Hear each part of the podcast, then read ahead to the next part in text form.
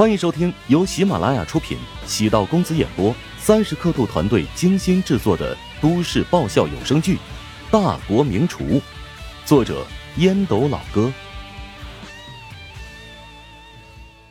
第十二集。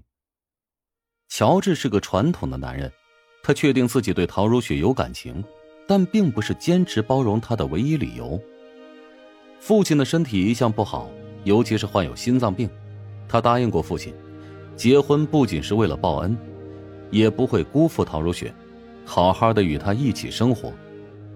乔治很认真的分析过自己与陶如雪现在的矛盾原因，一方面呢，是因为婚姻是陶南方强加给自己，当初陶南方得了癌症，谁也不知道他能活多久，在这种背景下，陶南方要求陶如雪必须跟乔治结婚，陶如雪出于孝心。才做出决定。然而，现在陶南方的身体在变好，陶如雪呢，自然又开始动摇。另一方面，陶如雪觉得乔治作为男人没什么用，贪图陶家的财产，是个不折不扣的软饭男。乔治想，如果自己出去单飞，做出成绩，或许可以让陶如雪改变对自己的偏见呢。呃，谢谢妈。乔治做出决定。无功不受禄，帮助陶家解决如此大的危机，收点好处那也是情有可原，心安理得。陶南方朝乔治笑着点头，没其他事情了，你早点回家吧。等乔治离开病房，陶南方面沉如水。酒楼的危机解决了，他总觉得不是很畅快，局面的变化违背了他的计划，一盘棋赢得莫名其妙。让陶南方有种失控的失落感。至于女婿身上展现出来不可控的因素，让陶南方必须改变驯养策略。深夜的城市空气清新，这是乔治为何喜欢夜跑的原因。他让出租车司机距离小区一公里处放下自己，慢慢走回去。琼金是座不夜城，过道不时有车辆穿梭而过。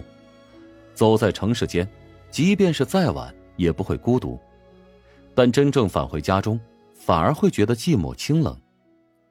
陶如雪想逼自己主动离婚，乔治绝对不允许。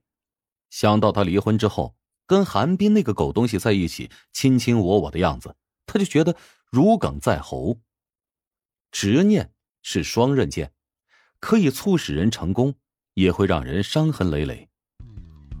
右侧传来哄笑声，数辆价值不菲的摩托车胡乱停在路边，车头上挂着头盔，穿着机车服的青年围成一圈。乔治依稀听到有女人呼救的声音，出于本能的冲了过去。“喂，你们做什么呢？”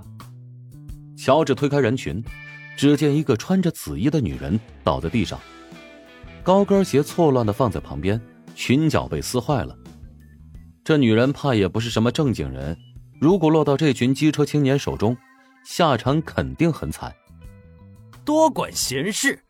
红发青年揪住乔治的衣领，滚一边去！乔治拍开红发青年的手腕，指着不远处的摄像头：“别打什么坏主意，现在是法治社会，你们现在的一言一行都被记录着呢。”其他人凑到红发青年耳边。低声劝了几句，红发青年冷哼一声，招呼其他人驾驶摩托扬长而去。乔治望着烂醉如泥的女子，暗叹了口气，低声道：“唉，你运气不错，如果晚来一步，后果不堪设想。”乔治刚将女子架起，女子趴在乔治身上狂吐不已。乔治已经洗过澡了，身上被吐得污秽不堪。暗呼倒霉。女子吐完之后，已经彻底失去了神智。乔治知道附近有一家快捷酒店，便将她扶着过去，开了个房。乔治将女子送入房间，给她烧了一壶热水，倒了一杯放在床头，然后才离开。刚走出酒店门口，突然一个人影从旁边闪出，挡住了他的去路。果然是你，陶如霜。摘下十七厘米的高跟鞋，朝乔治劈头盖脸的砸了过来。乔治往后倒退，他很快反应过来，刚才抱着那个烂醉如泥的女子开房的过程，被小姨子是逮了个正着啊！误会，误会，哎，实在是个误会，你听我解释啊！误会？哼，我刚才已经拍了视频，晚点你再跟我姐解释。现在先让我打一气，我实在受不了你这种人渣！陶如霜虽然和姐姐不对付，但毕竟是亲姐妹，上阵姐妹花嘛，哪里能忍得住恶气呀？尖尖的鞋跟砸在胳膊上，那滋味不是一般的酸爽。乔治找了个机会，抓住他的手腕，将他死死的顶在墙上。酒店的前台和保安听到动静，打开玻璃门，张望了一眼，便要缩回头。你说干他们这一行是吧？这类事情见的太多了。事不关己，高高挂起，那才是正确的选择。放开我！你弄疼我了。陶如霜发现动弹不得，红着眼睛说道：“不是，你先听我解释，啊，这样等你冷静下来，我自然会松手。那个女的我不认识啊，我是在路上捡尸，啊不不不，那个偶然遇见的，偶然遇见的。她被几个小混混围住，我呢见义勇为将她救下。”不知道他家住哪儿，所以只能送入酒店呢。我可以对天发誓，如果我说谎，天打五雷轰，不得好死，行不行？男人是最无耻的生物，发誓如同放屁一样简单。我姐正愁没理由跟你离婚呢，你现在主动出轨，离婚的话就得净身出户。你要怎么才能相信我？要不要跟我上楼啊？他还昏迷不醒呢。乔治只觉得热气上头，快要被逼疯了。行，如果你真乘人之危，我让你吃不了兜着走。不仅要让你和我姐离婚，还得控诉你的罪行，让你蹲监狱。陶如霜恶毒的攻击道。乔治哭笑不得，原本是助人为乐，没想到给自己带来这么多麻烦。与前台服务员简单沟通，索要了一张新房卡。哦哟，那个男人有点惨哦，沾花惹草，被老婆逮住了。女服务员等两人上了电梯，感叹道：“哎，不是老婆吧？好像是小姨子。姐夫和小姨子，呵呵，这挺漂亮的小姨子啊。”用房卡刷开房门，陶如霜借助朦胧的灯光，看到了床上的女人。面色腾的一下红了起来。乔治扫了一眼，连忙转过身。那女子将衣服除去，昏暗朦胧的灯光下，雪白的肌肤异常刺目。陶如霜揪住乔治的衣服，没好气的说：“哼，这是怎么回事？衣服都脱光了，还把自己比作雷锋？”呵呵，乔治发现自己是跳进黄河都洗不清了。早知道就不要带着陶如霜亲临现场了。不是，我我说出来可能你不信，衣服是他自己脱的啊。他酒喝多了肯定会觉得特别热，是不是？